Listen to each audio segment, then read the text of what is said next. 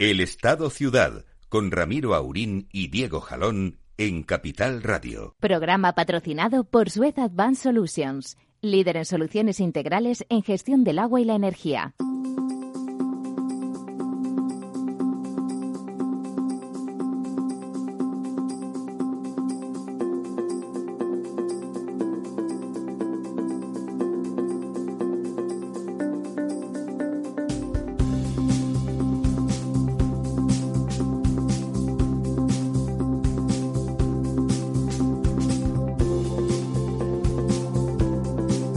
Aquí estamos, amigas y amigos, en, esta, en este ya arranque de ese otoño-invierno que en Madrid, como siempre decimos, ah, con mis auténticos gatos al lado, don Diego y don Lorenzo.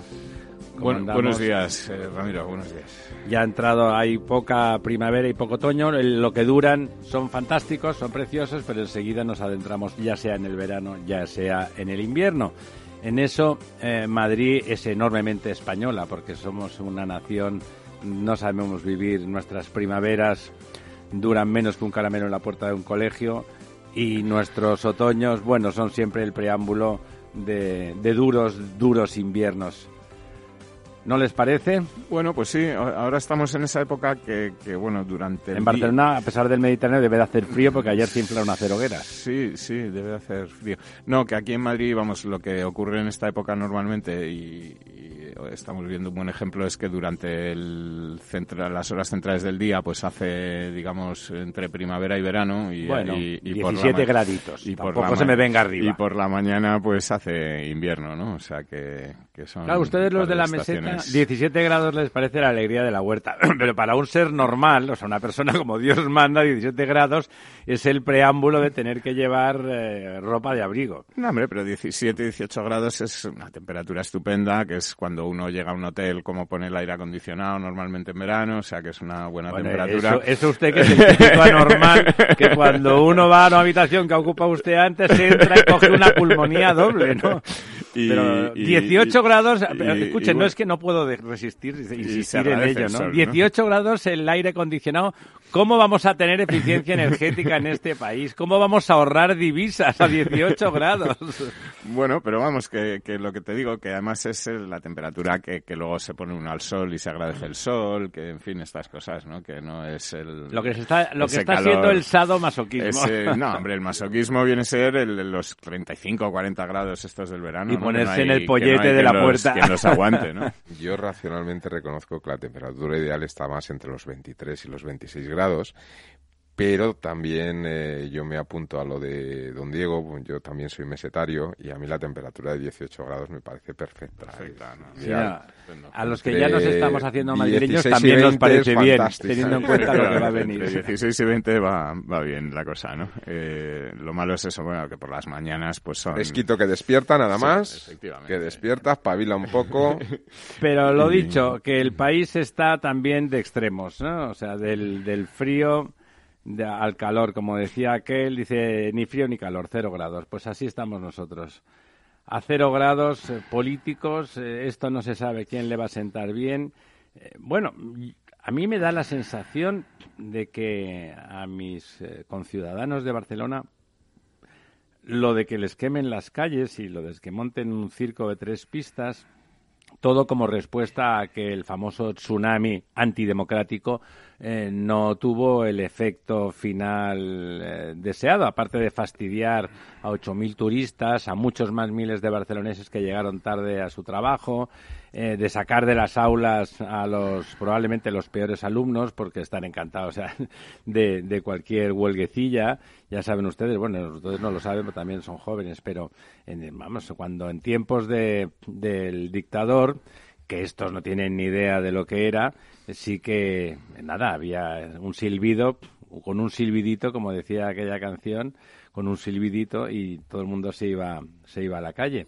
¿Qué, qué le ven recorrido a eso? ¿Le ven el estertor último de la respuesta mediática promovida por, por alguien manifiestamente con problemas psicológicos como el señor Torra, eh, inducida desde lejos por el señor Puigdemont, bueno, a la vista de que no hay, de que no se han salido con la suya y la suya era un, eh, una condena por rebelión, que hubiera sido imposible de sostener en Europa. Por lo tanto, eh, el Tribunal Supremo y, el juez Marchena y sus, y sus seis compañeros han hecho, probablemente han hecho la condena eh, más eficiente desde el punto de vista global y dentro de la eficiencia dura, porque si miran ustedes las penas, están lejos de ser, eh, de ser caramelitos en dulce. Sí, hombre, eh, a mí lo que me parece en Barcelona, la, bueno, en Cataluña la situación es, es lamentable y, muy trágica para, para, para los que allí tienen que vivir. Eh, y, luego es eh, un poco pues em, esquizofrénica ¿no? en cuanto a, la actitud de, de, ese gobierno de la Generalitat que por un lado está alentando las manifestaciones y sacando a la gente a la calle para luego sacar a los mozos. Bueno, los mozos advirtieron que, ellos iban a cumplir con la ley, o sea que, digamos, más le vale porque así le obedecen. Es como el principito. como le mandes al sol que no salga, lo tienes. Sí, sí, pero que, ¿eh? no deja de ser curioso que el mismo gobierno de la Generalitat sea el que está sacando a la gente a la calle y a los policías a contenerlos, ¿no? O sea que. Hombre, a, mí eso, honestamente, y a usted, don Diego, que es perspicaz, no esperaba otra cosa. A mí lo que sí que me sorprende es que después de tamaño despropósito mm, siga habiendo gentes que se obcequen y se obcecarán en seguir votando esas opciones políticas. Ya no digo por independentistas, ¿eh? no digo por eso, sino por el despropósito y la sinrazón de su forma de gobernanza y de llevar el tema adelante. Pero yo creo que la, la situación es que en Barcelona durante tantos años se ha estado, digamos, adoctrinando de una manera, mm, eh, pues, eh, muy eficaz a, una cantidad de gente que yo creo que ahora mismo son que debe, tener, debe tener mucha vocación. Sí, pero que yo creo que ahora mismo son, son completamente impermeables a cualquier razón o Crítica cualquier razonable o a cualquier cosa, ¿no? Bueno, yo la verdad es que recorrido no, no, no le veo, ¿no? Más allá de la revolución. Lo que pasa es que sí que creo que van a, vamos a, porque hay unas elecciones muy cercanas, eh, pues que durante este periodo van a ser protagonistas de la campaña electoral, ¿no? Eh, hombre, aunque sean unos pocos, eh, yo recuerdo un informe de hace unos meses de una profesora de Harvard que había analizado todas las revoluciones históricas y planteaba una cifra mágica que era el 3,5%. El 3,5% de la población es capaz de montar una revolución y, y así Hombre, lo ha son hecho millones, de, son miles de personas, ¿eh? Claro, es decir, claro, el 3,5 eh, lo miras para España y dices, bueno, pero un 3,5 bueno, estamos En Cataluña son 200 y pico mil personas. Claro, 200 y pico mil personas ahí en, la, calle pues, pues la verdad es que la pueden La revolución no sé, pero... Desde luego, recorrido no tiene. Un estropicio sí. clarísimo eh, que España es un Estado de pleno derecho, es una democracia consolidada, con más de 40 años de, democracia, eh, dentro de las instituciones, de las principales instituciones internacionales, eh, dentro de la Unión Europea. Es decir, recorrido cero, más allá del ruido que puedan hacer, aprovechando que en una etapa electoral. Y bueno, pues, pues veamos en qué medida esto afecta tanto al voto en Cataluña como al voto en el resto de España, ¿no? Que yo creo que lo, que lo va a afectar. Es decir, yo creo que deja muy en el aire eh, la situación y vamos a ver la respuesta que pueda acabar llevando el gobierno, porque yo creo que lo que quieren es forzar a que el señor Sánchez, aun en funciones, eh, ponerle en el, en el punto de aplicar o no eh, de nuevo el 155, la ley de seguridad, o digamos tomar medidas más, más contundentes eh, para tapar o tratar de frenar esa, esa respuesta en la calle. ¿no? no, yo ahí estoy completamente de acuerdo con, con Lorenzo en que la situación para Sánchez es muy complicada en este momento y, y no es seguro el sitio donde él querría estar ni el... Nadie, ¿no? Ahora mismo, la verdad es No, que quiero decir que no, no es uno de los terrenos, yo lo he comentado aquí en programas anteriores hablando de las perspectivas electorales, etcétera, eh, el, tema de que las elecciones van a centrarse en gran medida en Cataluña y en otra mm, buena medida en, el tema económico, en el tema de la desaceleración, recesión, llamémoslo como queramos, son justo dos, dos sitios donde Sánchez son dos escenarios incómodos, claro. Eh, no quiere no quiere estar y no quiere que que, se hable de ello. Que se hable de eso, pero, pero el elefante está en la habitación, digamos, y no, va a haber más Lo que va a ocurrir, ¿no le parece a usted que, que este número así tan, tan visual de, de la crisis catalana eh, tapará un poco el peligro económico? Es posible que se haga tan lo grande... Cual no, lo cual no es bueno en general, porque deberían de hablar nuestros políticos del escenario económico que se aproxima, que no es bueno y no y podríamos decir que sin ser culpa de nadie, el escenario en general empeora y por lo tanto habría que tomar medidas y no hacer, que es un poquitín lo que me daba miedo, es que ayer ponían un poquitín cara, incluso una persona a la que respeto profesionalmente y por currículum, como la señora Nadia Calviño, eh, poner cara de que no hay para tanto. Me empieza a recordar a aquel zapatero, aquel zapatero y aquel Solves que el del no hay para tanto y cuando el otro le dijo, oye José Luis, que hemos dicho eso para ganar, pero ahora vamos a hacer la faena y el otro después dijo que no. Claro, es verdad que como el amigo Sánchez es mucho más cínico, eh, puede decir una cosa y después hacer la contraria, ¿no? Que en este caso hasta me parecería bien. Lo que, lo que pasa es que yo creo que además esto de Cataluña tiene también graves, graves implicaciones económicas. Es decir, estamos hablando de una de las regiones que más aporta al PIB, que más aporta a, la riqueza de España y, que desde luego en todo este escenario que estamos viendo pues no anima a ninguna inversión extranjera. 8.000 turistas se quedaron tiraditos. No, anima a que el turismo venga, eh, no anima a que el comercio y la gente vaya a los eh, centros comerciales a comprar. La señora Colau se sentiría, o sea, no puedo salir a hacerlo de toda la vida allí con, con los otros enmascarados y haciendo estas cosas. ¿no? no anima el consumo no anima a, nada de todo lo que. De hecho, desanima, ¿no? Claro. Yo, de todas formas, yo tocaría dos temas, ¿no? Eh, primero el tema el tema económico que comentas. Yo sinceramente yo no soy tan pesimista como lo que planteas. Y mira, voy a dar un dato. no he planteado nada. He dicho mm, que, hay que, hay que, enfocar un, escenario más desfavorable. Yo sí, pero yo en ese sentido me alineo un poco más eh, con las palabras que yo creo que fueron prudentes el otro día de la señora Calviño y no las equipararía a la, crisis del 2007. Me explico. Eh, España lleva tres años con el mismo presupuesto. Los presupuestos generales. Hoy mismo salió una noticia. Y los presupuestos de Montoro, por cierto. Hoy, hoy venía una noticia que el peso del gasto público había bajado en España porque es lógico. Porque el PIB ha aumentado, los presupuestos son los mismos. Eso Entonces, claro, si haces un número, números gordos, que a mí me gusta mucho, esto es de ingeniero, lo de los números gordos, y dices, vamos a ver, si hemos estado creciendo casi al 3%. Le acabo de dar una patada en la rodilla a don Lorenzo por debajo de la mesa, importante. Ahí lo de los números gordos es... No son de ingeniero, les recuerdo que los puentes se caen cuando no están bien hay un libro Hay un libro buenísimo escrito por unos ingenieros de caminos que se titula Números gordos, de cómo se va aproximando para el cálculo de estructura estructuras. O sea, yo ahí se lo discuto. Eh, debe ser un libro para arquitectos, me imagino. probablemente. bueno, el caso es que eh, eh, a nivel económico, si hacemos estos números gordos, dice, hemos crecido casi al 3%, han pasado casi tres años, esto es casi un 10%, el peso del PIB está en torno al 40%, y después un 10% del 40% es un 4%, es decir, que si hubiéramos adaptado, si adaptáramos de golpe los presupuestos a la realidad actual, el PIB crecería un 4% adicional. Del 2 pasaríamos al 6. ¿Sí? ¿Usted cree? No, es, tan inmediato eso, ya digo que son números muy gordos, pero, pero en cualquier caso, si el gasto público... ¿Aún no le parece una buta de decir que poniendo el presupuesto, que es evidente que es restrictivo porque estamos en presupuestos previos a un crecimiento que ha sido sostenido, es verdad, decir que íbamos a aumentar cuatro puntos habría que ver, crecimiento. Habría que ver, habría que analizar. en estos tres años podría haber incrementado en cuatro, eliminando el efecto cara de out, que es el efecto un poco expulsión que ese gasto público puede afectar sobre el sector privado, pero es, pues, un número gordo que probablemente hubiera sumado al PIB durante estos tres años casi un punto más si hubiéramos tenido los presupuestos en condiciones y adaptados a nuestra realidad económica.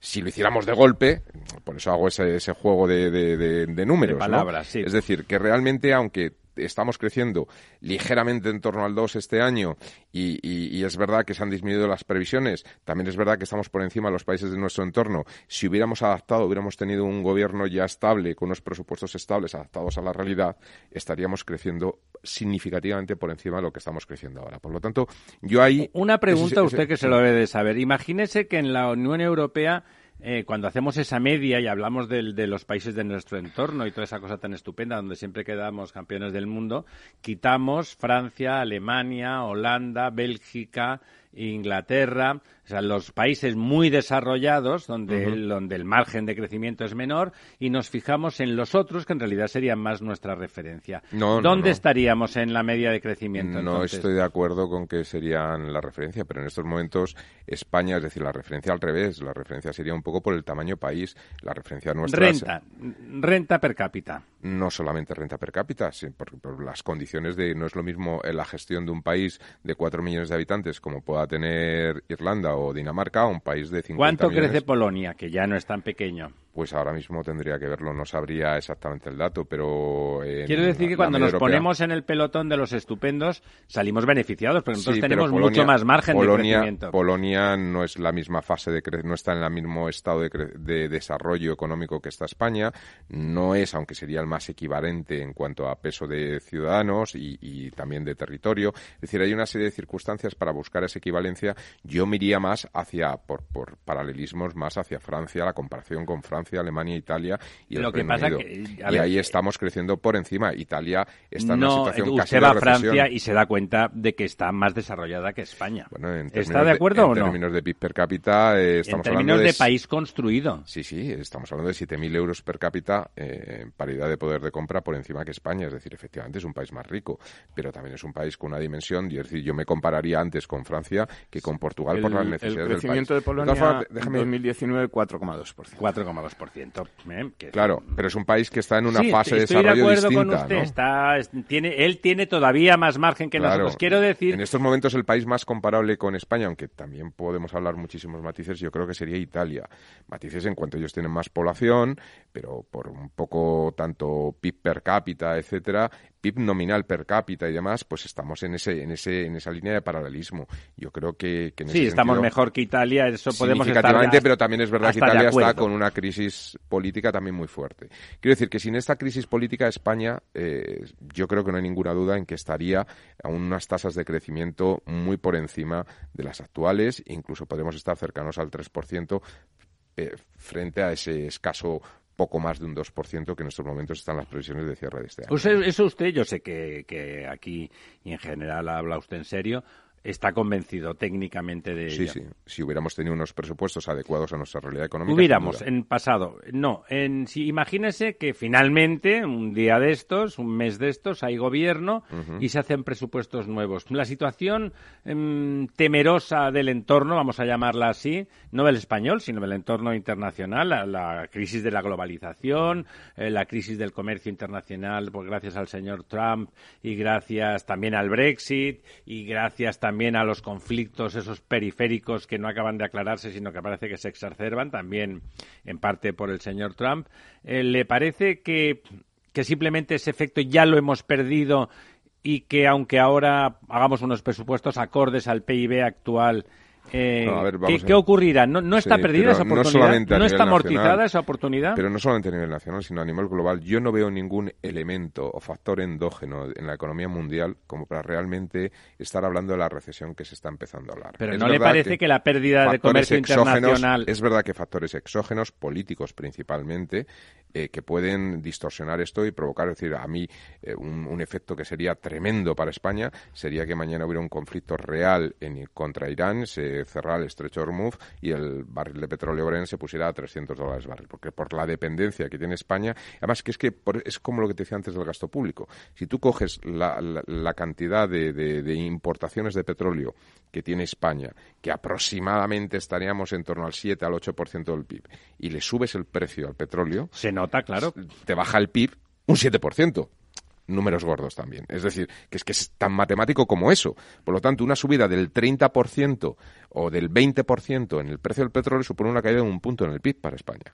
Es decir, eh, que, son elementos que efectivamente nos pueden impactar significativamente. Hay elementos políticos como la guerra comercial, como el tema del Brexit, que pueden tener un impacto de difícil previsión. Y, digestión, o sea, el Brexit duro significaría menos ventas. Pero si no existe ese Brexit duro y existe el, Brexit negociado, que esperemos y todo parece indicar por ahora que, que puede haber un punto de encuentro. Es usted un optimista, porque Eh, teniendo, no, lo deseo, estando lo deseo, enfrente pero- una normal como el señor Boris Johnson, decir que es previsible que la cosa vaya Bueno, bien me la- parece eh, bueno, maravilloso, eh. Me encomiendo lanzado- a usted, me encomiendo a usted. Eh, La normal ha lanzado una, una propuesta que como la logre colar y, y se logre aprobar es la mejor situación posible. es prácticamente que pueda lo tener mismo Unido. que ha dicho, que No, decía la señora May, ¿no? No, no, la señora May rechazó, entre otras cosas, porque dependía del apoyo de los unionistas del partido del DUP, eh, el poner una frontera entre eh, Inglaterra y Irlanda del Norte, es decir, en el mar de Irlanda.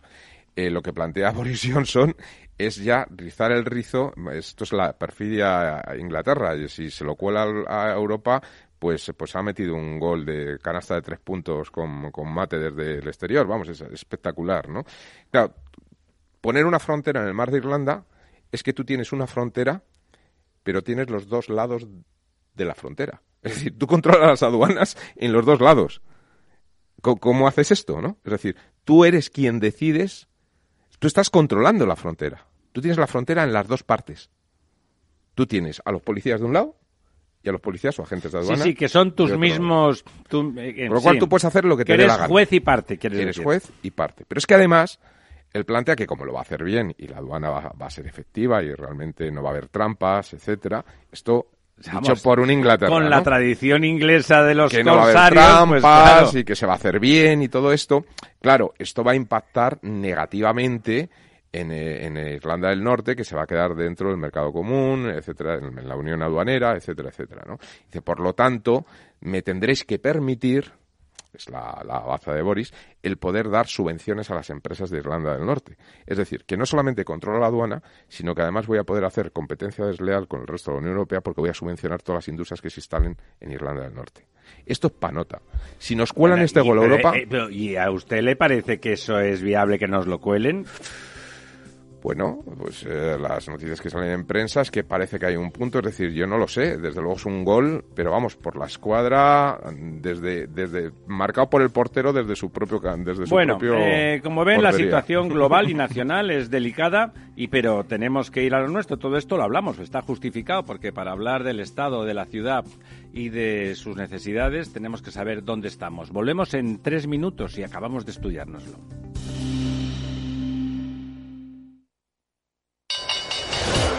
Cuando el mercado cae, existen dos tipos de inversores. Los que tienen un plan y los que no. Entra en xtb.es y descarga nuestra guía para sobrevivir a las caídas en bolsa. Aprende a proteger tus acciones y a sacar provecho de los mercados bajistas. XTB, más que un broker online. El 82% de las cuentas de inversores minoristas pierden dinero en la comercialización con CFDs con este proveedor. Debe considerar si comprende el funcionamiento de los CFDs y si puede permitirse asumir un riesgo elevado de perder su dinero. Añades una página favoritos, al nuevo de la oficina al grupo Afterwork y ahora también puedes añadir tus otros bancos a la app de BBVA. Simplifica. Agrega y controla tus otros bancos sin salir de la app líder mundial en banca móvil durante tres años seguidos. BBVA. Creando oportunidades. Cuando comenzábamos, en el año 95, no imaginábamos que 20 años después más de 100.000 personas utilizarían nuestras herramientas de inversión. En cada nuevo reto que emprendemos ponemos lo mejor de nosotros mismos. En VisualChart queremos avanzar y por eso hemos lanzado nuestra propia agencia de valores, Esfera Capital. Esfera Capital, un broker de inversores para inversores. Si quiere conocer nuestro trabajo, visítenos en esferacapital.es. El próximo 22 de octubre sigue nuestra jornada especial MAP. Desde las 8 de la mañana hablaremos con los protagonistas del sector sobre los líderes del MAP, las empresas cotizadas y la inversión en el mercado alternativo bursátil. Reserva tu plaza para asistir en directo a este especial desde el Palacio de la Bolsa de Madrid en el 91 283 33 33 o en eventos arroba. El 22 de octubre, especial MAP en Capital Radio, con el patrocinio de Renta 4 Corporate y la colaboración de Udecta Corporate, Gigas Hosting, Atriskel, Alkiver Quality y. BME. Escuchas Capital Radio, Madrid 105.7, la radio de los líderes. ¿Todavía no conoces Rising? Rising es la plataforma que te permite contratar depósitos a plazo fijo y cuentas de ahorro de más de 15 bancos europeos, dándote acceso a atractivos tipos de interés. Más de 180.000 clientes han confiado en Rising para invertir sus ahorros. Rising, depósitos con los mejores tipos de interés, exclusivos para todos. Capital Radio, la genuina radio económica. Gráficas Naciones. Más de 50 años de experiencia en el sector de las artes gráficas. Apostamos por la última tecnología tanto en impresión offset como en digital y gran formato. Realizamos todo tipo de impresión. Tarjetas de visita, folletos, libros, vinilos, decoración y montaje de stands. Más información en el 91 629 2145 o en gráficasnaciones.es.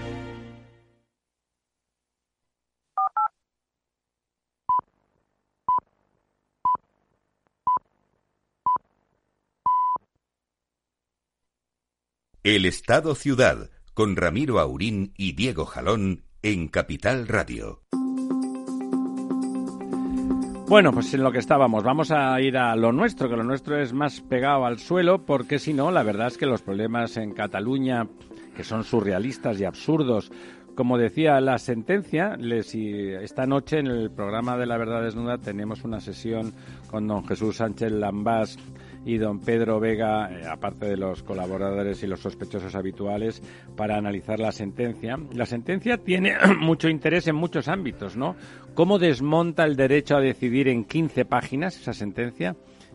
muy bien argumentados y para que lo entendamos los que no somos abogados aquí en esta mesa don Diego y yo porque porque don Lorenzo se dedica a acumular méritos innecesariamente eh, y, y bueno y lo demás, y lo demás de esa sentencia. Es surrealista, es absurdo como la sentencia desmonta y dice que esos políticos engañaron a la población manifiestamente y deliberadamente.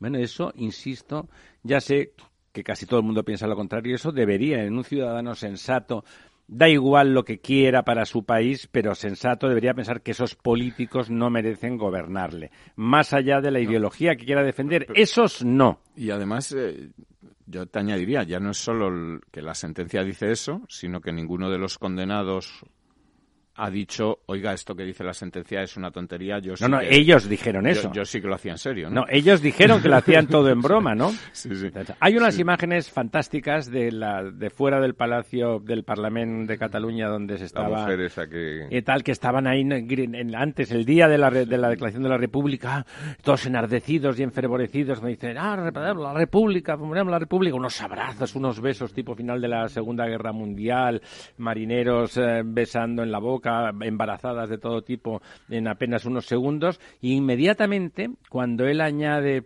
cuando él añade que que ya está, que la suspenden, las caras de esas mismas personas de desolación, de frustración tremenda, que era lo único a lo que podían conducirse, eso es la síntesis de lo que ha llevado esta gente al país, en este caso Cataluña, a una frustración descomunal, a un infantilismo que todavía vamos a pagar. Pero Dejemos eso para la noche porque si no, se nos va el programa y no hablamos de las cosas de verdad, que hay que seguir pagando las facturas. Los vehículos deben de seguir caminando por carreteras seguras. Los aeropuertos, jajaja, ja, ja, deben de, hacer que los aviones puedan eh, despegar y, aterrizar.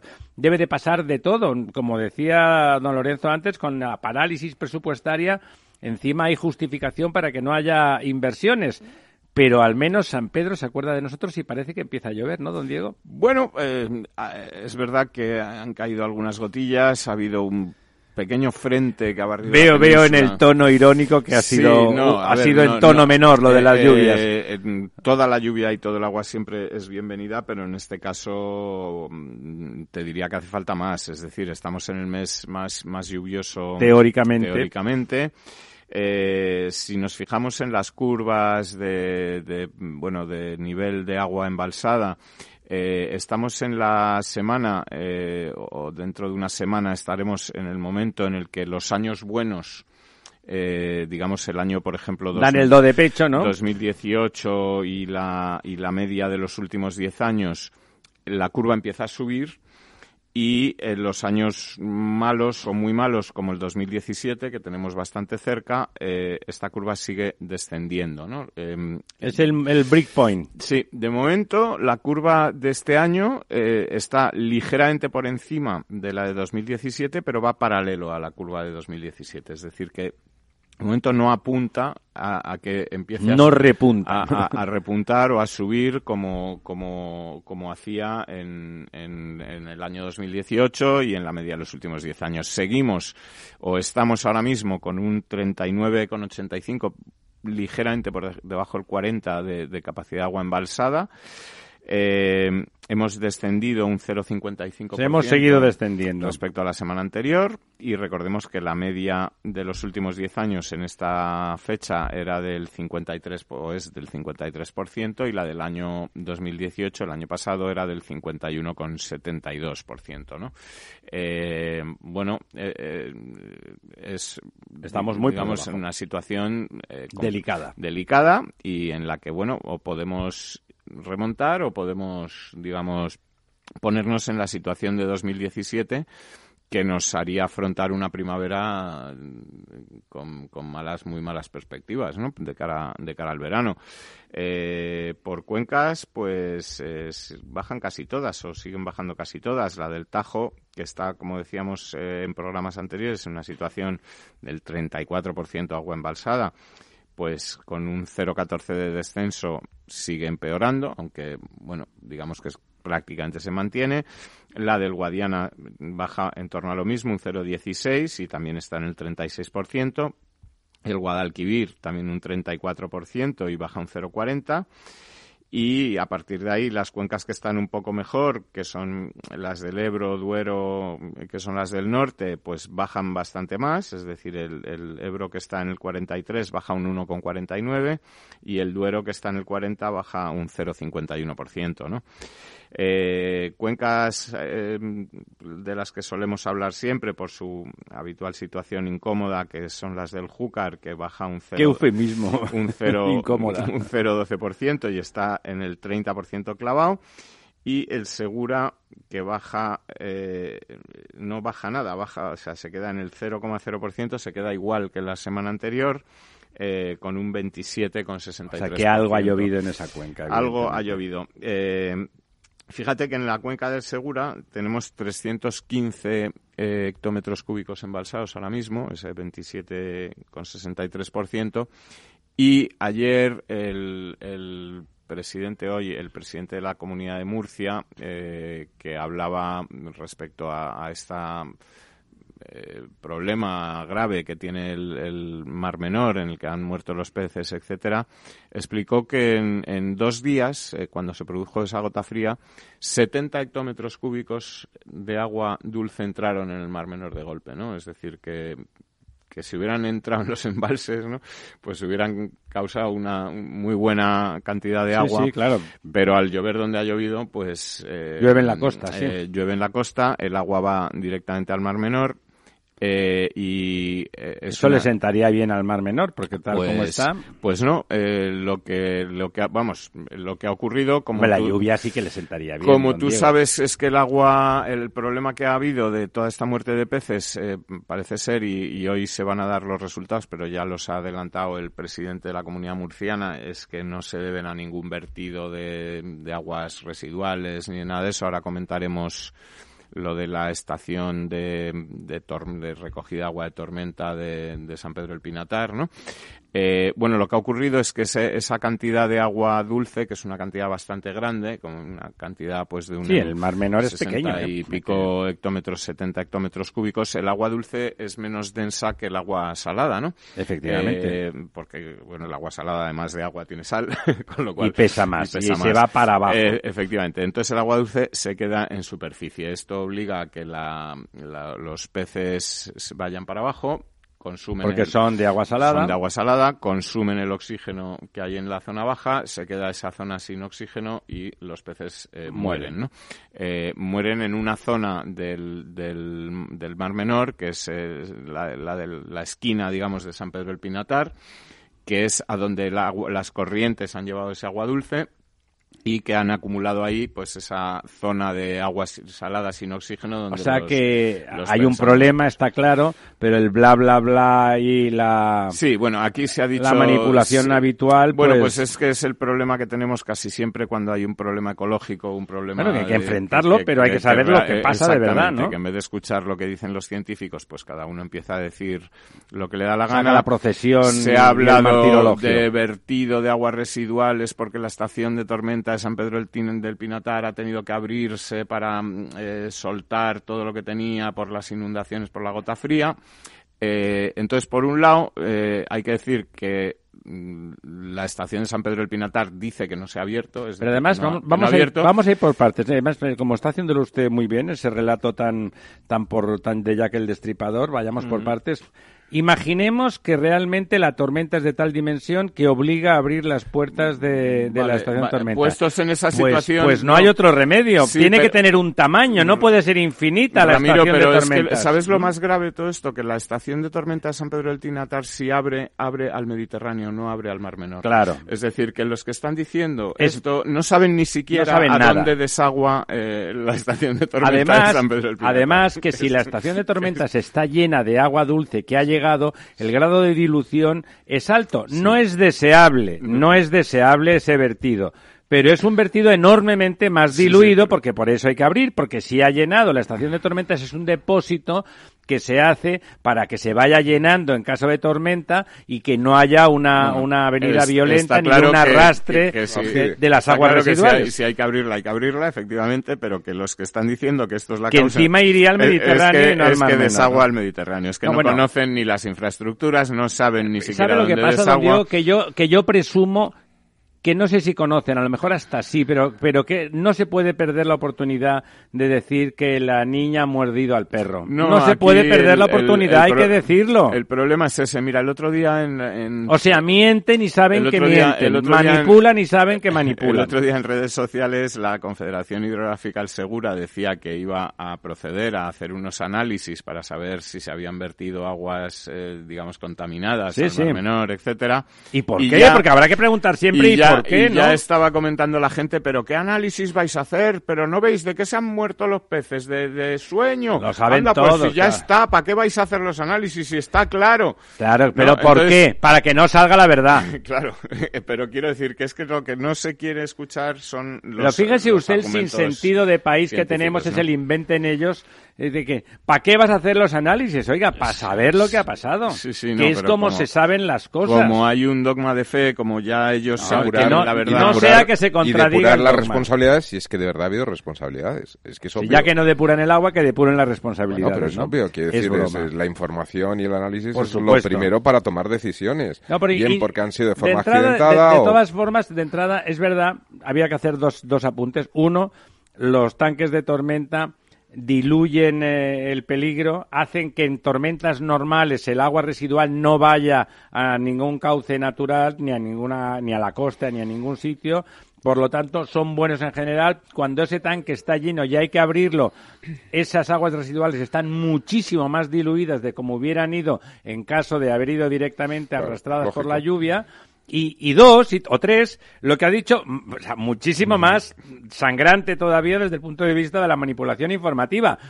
En el caso de San Pedro del Pinatar, resulta que esas aguas, cuando se abre el tanque de tormenta, van al mar y no al mar menor, sino a mar abierto. Oiga, ya está bien. Sí, sí, Vamos no, a intentar resolver los problemas que tenerlos, los tenemos, que haberlos, ahí los. Es Hombre, que efectivamente el, el Mar Menor tiene, tiene graves problemas. Eh, el otro día nos preguntaba, nos decía un oyente que hablásemos de, de De- desalación. desalación, sí. Uno de los problemas Por que cierto, tienen- muchas gracias por escucharnos y le prometo que vamos a hacer un programa expresamente sobre desalación, pero hoy vamos a hacer algún apunte. Sí, no, el apunte es que, que, bueno que el Mar Menor tiene graves problemas eh, ecológicos. Efectivamente, es un ecosistema mm, que es que es único y que es una pequeña joya, ¿no? Que, y es verdad que llegan muchas aguas, queja que típica, es- que, que quedan está- muchas aguas con nutrientes y que eutrofizan, y que, ¿no? y que está muy sometido a, a grandes presiones, a una presión urbanística muy fuerte por la manga del Mar Menor, que, tiene pues eh, construida prácticamente toda su superficie, que en el otro lado, es de- digamos en el lado de la costa, eh, hay muchos terrenos de cultivo donde se ha cultivado eh, Y se abona, y y se se abona ponen y se echan fertilizantes, etcétera. Y además estos eh, estos eh, eh, agricultores eh, necesitan agua para sus cultivos y muchos de ellos obtienen ese agua a partir de pozos, digamos que... Que el agua es salobre. Ilegales eh, o, o Ilegales. De, de dudosa legalidad, Ilegales, efectivamente, o sea, sí. la- las cosas son legales o ilegales. Que, que se han intentado legalizar durante años, etcétera, y que digamos, eh, eh, para conseguir agua dulce los pozos tienen que bajar mucho, profundizar mucho, porque si se hacen pozos, digamos, en someros, eh, las capas freáticas están, eh, Están eh, muy, muy cerca del mar. exhaustas, y aparte están exhaustas de sí, tanta están muy cerca del mar y, y- y son salobres. Entonces, para Bueno, esto digamos, se instalan... un apunte, eh, esos pozos en, en primera línea de mar casi provocan la intrusión salina y aceleran el deterioro de esos acuíferos. o sea, efectivamente. o sea, que Y- es doblemente malo y pernicioso. Y entonces, eh, para solucionar este problema de la salinidad del agua de sus pozos, pues muchos instalan Desalan. pequeñas desaladoras ilegales también, eh, que son incluso, eh, bueno, enterradas o Sí, sí, camufladas, camufladas. Para, para que no como aquellas, des- se como aquellas destilerías, de Kentucky efectivamente, sí, escondidas de- para hacer whisky. Efectivamente, y entonces, bueno, pues eh, eh, eh, digamos, los, los residuos de la desalación al Mar Menor.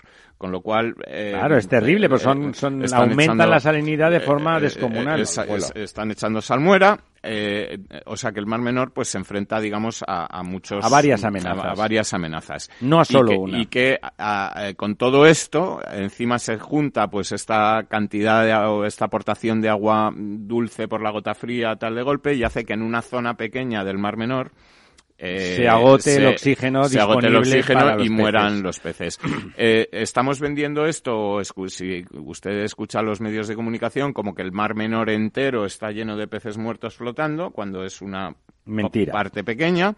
Eh, que parece además que ya se está solucionando porque las corrientes marinas pues hacen su Ya, efecto hacen su efecto de, de- y- de molino. y, y sacan este agua dulce para afuera y empiezan a oxigenar toda esa Sí, ese mezclan, agua donde los peces estaban muriendo y que digamos que ya la situación pues se, se revierte, la vida volverá a ocupar su, su Su lugar, lugar. pero lo que está claro es que hay que poner eh, en marcha medidas para proteger este mar menor eh, de una forma eh, eh, con criterios científicos, sabiendo Bueno, lo que se hace.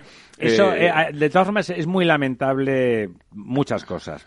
Vamos a empezar, ya que siempre nos metemos con los propagandistas y los, y los sectarios, estos de secta religiosa prácticamente. Vamos a empezar por el otro lado. Es cierto que la extracción de pozos eh, periféricos prácticamente al Mar Menor y en primera línea de costa es nefasta. Es nefasta en una zona donde los acuíferos están sobreexplotados a sobremanera, y valga la redundancia, y porque además en esa zona provocan directamente el agua de los acuíferos contiene como si fuese un muro la salinización y la cuña salina, que la intrusión que viene del, Del mar, mar, que es enorme, como ustedes saben, y empuja siempre. Cuando eso baja por debajo de determinado nivel, por encima se va metiendo y se, Se va metiendo se va metiendo la- el agua salada. Y por lo tanto, cada vez hay que bajar más y por lo tanto es un desastre que lleva, llevará a la extinción y a la ruina, y a la ruina de ese, de ese acuífero. No solamente en esa zona, sino que esa cuña salina penetrará hasta al interior y a ver quién es el guapo que después para el empuje de una cuña salina apoyada en el mar Mediterráneo entero. ¿eh? Por lo tanto, la recuperación solo se podría hacer por inyecciones masivas de agua dulce que costarían mucha agua en un lugar donde precisamente lo que no hay es agua. Número uno. Eh, mal comportamiento ciudadano y desprecio de la verdad científica también por parte de ellos. Número dos, el tema de los nutrientes y el tema de las aguas llenas de, de abonos y de, Fertilizantes. y de fertilizantes en el, en el entorno mar menor es más viejo que andar a pata. ¿Por qué no se han hecho los canales de recogida pertinentes que, por supuesto, valen un dinero? Y que recoja, ¿por qué? Pues hay que pagarlos a nivel nacional porque el Mar Menor, como usted ha dicho, es una joya, una joya ambiental y ecológica, una singularidad, una laguna litoral absolutamente singular que merece ser protegida y no decir que lo paguen los agricultores. No, oiga, mire, como no voy a echar a los agricultores de aquí y sí quiero conservar esto, vamos a hacer ese canal periférico de recogida y esas aguas me las vaya a llevar a una depuradora que les quite eh, los nutrientes, que se puede hacer y que no tiene ninguna complicación técnica. Cuesta todo eso un dinero, cuesta un dinero. ¿Por qué no se ha hecho? Eh, don Diego, décadas llevamos hablando sí, sí, de este efectivamente. Es, un, es, es un problema y de, de décadas y el deterioro del Mar Menor no es una cosa de ahora, no es una cosa de, de este gobierno, no es una No, cosa... no, no, no, no, no. como Eso es transversal históricamente. Eh, eh, efectivamente, es un problema de años, pero que algún día pues habrá que solucionar si no y queremos... dejemos ya de hablar. Efectivamente. Y luego solu- están los sectarios, que dicen que hay una tromba de agua dulce. Se produce un problema completamente biótico y bien localizado, que- describible, que tiene, si no fuera porque han muerto pobres miles de peces, tendría su interés para entender la propia dinámica Del Mar del Mar Menor. No, entonces hay que aprovechar para lanzar las huestes de la cristiandad contra todos los pecadores y los infames Sí, bueno, y sobre que todo están por ahí. eh, porque el gobierno del PP es murciano. Claro, o el sea, murciano es del gobierno PP. murciano es del PP. Hombre, porque, y eh, Pepero, Pepero bueno es Pepero muerto, ¿no? O sea, Sí. según ellos. Claro, Sí, hombre, ya eh, está bien. Entonces, eh, bueno, esto se soluciona haciendo infraestructuras, se soluciona con... Es lo que iba a comentar. Necesarias, Es- es infraestructuras un poco de a lo las que, como habíamos empezado con el tema de los presupuestos. ¿no? Claro, es decir, y además sí, que no solamente es el tema ese que es la desgracia de, de- de la laguna del Mar Menor, sino que es en general.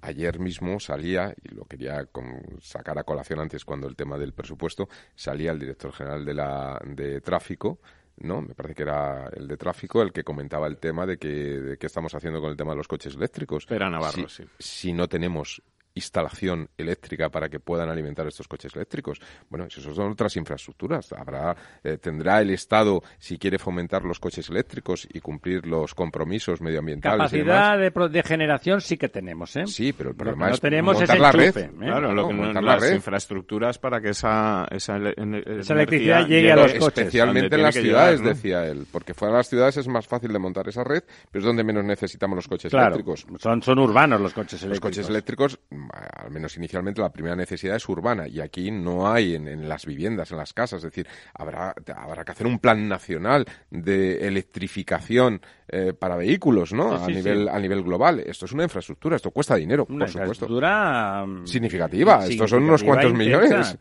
Y difícil, ¿eh? O sea, compleja, vamos, difícil no, compleja, ¿no?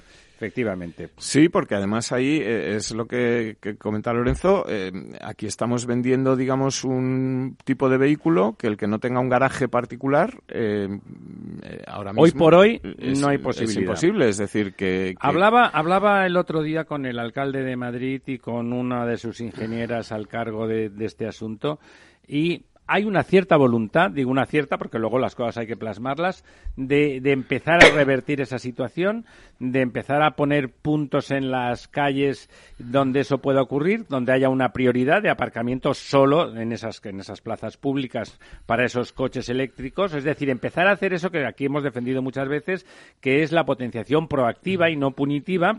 Vamos a favorecer, como decía don haga usted, vamos a favorecer haga algo. usted que lo más conveniente para el bolsillo del ciudadano sea tener un coche eléctrico Que y verá cómo se llena de coches que eléctricos piensa España. que le es- sabe mal contaminar y Es que, ya no, es esté una dispuesto... cuestión, ya no solamente es una cuestión económica, es una cuestión de, de practicidad del vehículo. Es decir, el vehículo cumple una función. Si, oiga usted, si yo tengo que acostumbrarme a, a- a tener que moverme con un vehículo que tiene una autonomía de 250 kilómetros, usted me tendrá que dar la posibilidad de yo poder recargar esa autonomía en un Con tiempo relativa mínimo, facilidad. fácil y en tiempo, ¿no? Y eso implica un sistema de carga que no es el enchufe de casa. Es decir, No, incluso- pero el enchufe de casa por la noche funciona estupendamente, ¿eh?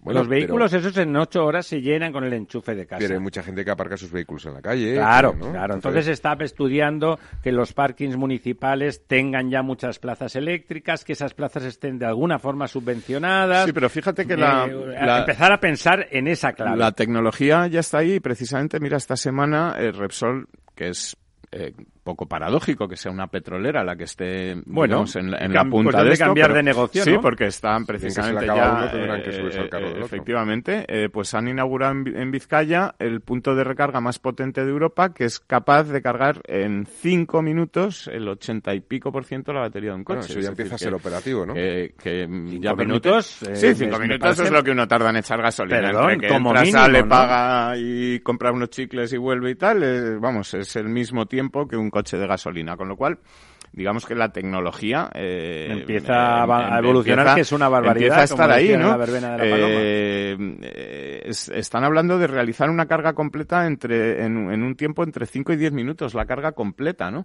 Eh, de Eso la para la carretera es perfecto, Eh, simplemente es el momento de descansar. Efectivamente, un pero Ni un café. Pero Ni un café. claro, pero es que esto Agobiado me pones. eh, esto, digamos que la tecnología ya está y lo que hay que ponerse es que uno no puede lanzar, eh, como, como hace el gobierno de- del señor Sánchez, un plan de, de vamos a poner ahora a prohibir los Un no plan, una- Eh, eh, eso, una proclama. Unas proclamas en Twitter. O más ¿no? aún, que digo, soflama. Sí, eh, eh, coche eléctrico, diésel prohibido, no sé qué tal. Vale, sí, pero ¿esto cómo se hace? Alternativa. ¿Esto cómo se hace? ¿Qué ha pensado usted para que la gente pueda recargar? ¿Dónde se van a poner Pero los puntos? ¿Cómo se va a hacer?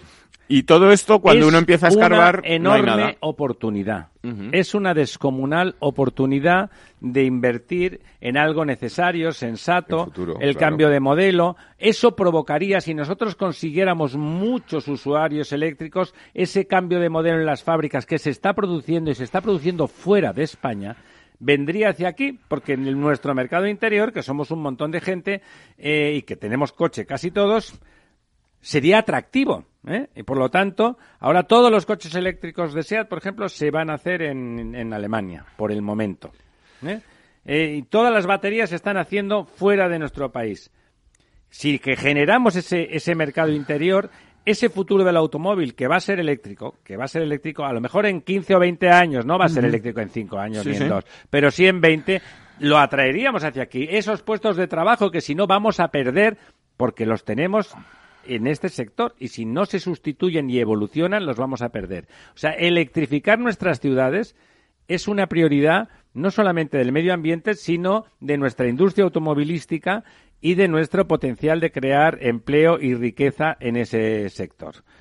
Bueno, pues eh, prácticamente eh, se ha acabado. Don, don Lorenzo, ¿quería decir alguna cosa? No, que le no, veo inci- carita. Incidir un brevemente. Poco, no, no, incidir un poco en el tema de, de las necesidades de un presupuesto que realmente se ajuste a las necesidades futuras y efectivamente, es decir, una manera de intensificar o de poder hacer una política expansiva en una situación de más ralentización económica, eh, pues supone una inversión en infraestructuras, pero infraestructuras con cabeza, con sentido, y una de ellas es En este caso con enchufes. En este caso con enchufes, claro que sí. Y no, y no de los de toda la vida, ¿eh? que no me entiendan mal. Amigas, amigos, disfruten ustedes de la vida, si pueden, y estén atentos, que este país está que arde.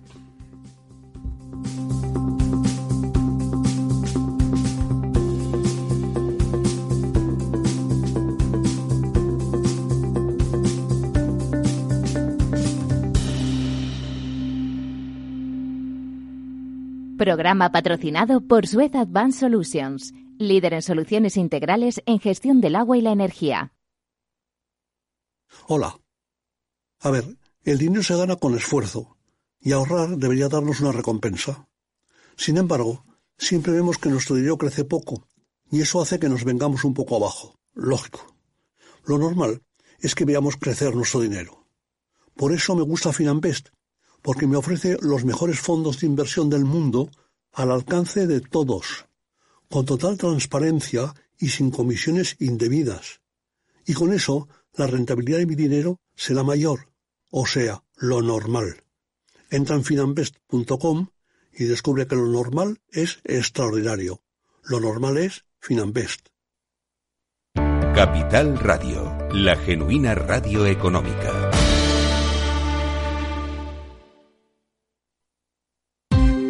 Ya no estamos en la era de la información, estamos en la era de la gestión de los datos y de la inteligencia artificial.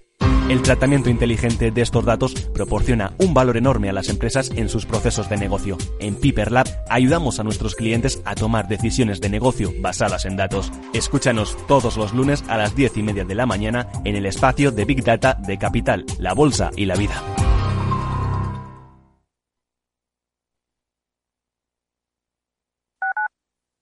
Capital Radio Madrid 105.7 ¿Todavía no conoces Rising? Rising es la plataforma que te permite contratar depósitos a plazo fijo y cuentas de ahorro de más de 15 bancos europeos, dándote acceso a atractivos tipos de interés. Más de 180.000 clientes han confiado en Rising para invertir sus ahorros. Rising, depósitos con los mejores tipos de interés, exclusivos para todos.